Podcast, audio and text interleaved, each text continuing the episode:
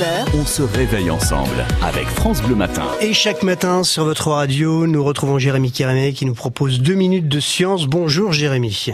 Bonjour Dominique, bonjour à tous. Vous ne faites jamais grasse matinée si ce n'est peut-être le week-end, vous. Hein oui, exactement. Bon, aujourd'hui, euh, nous allons revenir sur le confinement que nous avons tous vécu. Hein. Comment et où et avec qui les gens étaient confinés? Voilà la question qui vous a intéressé ce matin. Oui, on en parle puisque des sociologues byzantins hein, ont fait une enquête sur ce thème des familles pendant le confinement. Virginie Vinel et Véronica Koustanina sont chercheuses au, au LASA, à l'Université de Franche-Comté. Et ce confinement, elles le décrivent aussi comme une sorte de grande expérimentation qui révèle des choses hein, sur le fonctionnement des familles. Elles ont donc réalisé un questionnaire en ligne et elles ont recueilli plus de 4300 réponses. Alors justement, la question que l'on se pose, hein, quels sont les résultats euh, principaux? Alors il s'agit vraiment de tout premiers résultats, hein, puisque l'enquête forcément a été faite très récemment. Et le premier, c'est que ce confinement a été l'occasion de beaucoup de déplacements et de regroupements. Plus de 20% des personnes qui ont répondu à cette enquête ne se sont pas confinées chez eux. Alors précisons que beaucoup de jeunes hein, ont répondu à ce questionnaire, ça explique peut-être en partie ce chiffre important. Toujours est-il que 31% de ces personnes vivaient seules avant le confinement et seulement 16 étaient seules pendant le confinement, 16%.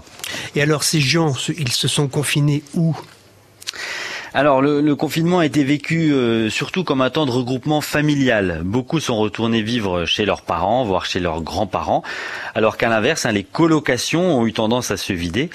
Et puis autre cas intéressant dans cette enquête, euh, celui des couples non cohabitants, donc euh, les couples qui n'habitaient pas ensemble avant le confinement. Là aussi, il y a souvent eu des regroupements, mais aussi de la mobilité, même pendant le confinement. Par exemple, les sociologues citent l'exemple d'un couple où le conjoint est retourné chez lui quand les enfants de sa compagne revenaient euh, à la maison. C'est l'une des choses hein, qui ressort de cette enquête Made in Franche-Comté, donc sur les familles pendant le confinement. Une fois encore, merci. Moi personnellement, j'ai vécu chez moi. Je pense que vous aussi, vous avez vécu chez vous, Jérémy.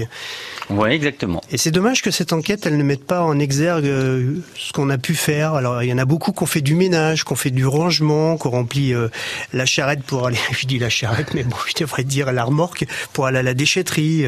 Enfin voilà quoi. Mais c'est bien, hein, une belle, une belle petite euh, réflexion et un bel éclairage. Demain, changement de sujet, Jérémy.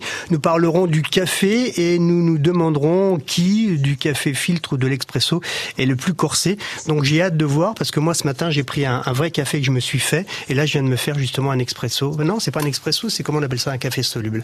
Mais il est tout ah aussi fort. Je l'ai peut-être un peu trop dosé. Bon bah c'est extra tout ça. Non, mais c'est marqué sur le pot. À demain, Jérémy. À demain, belle journée. Bonne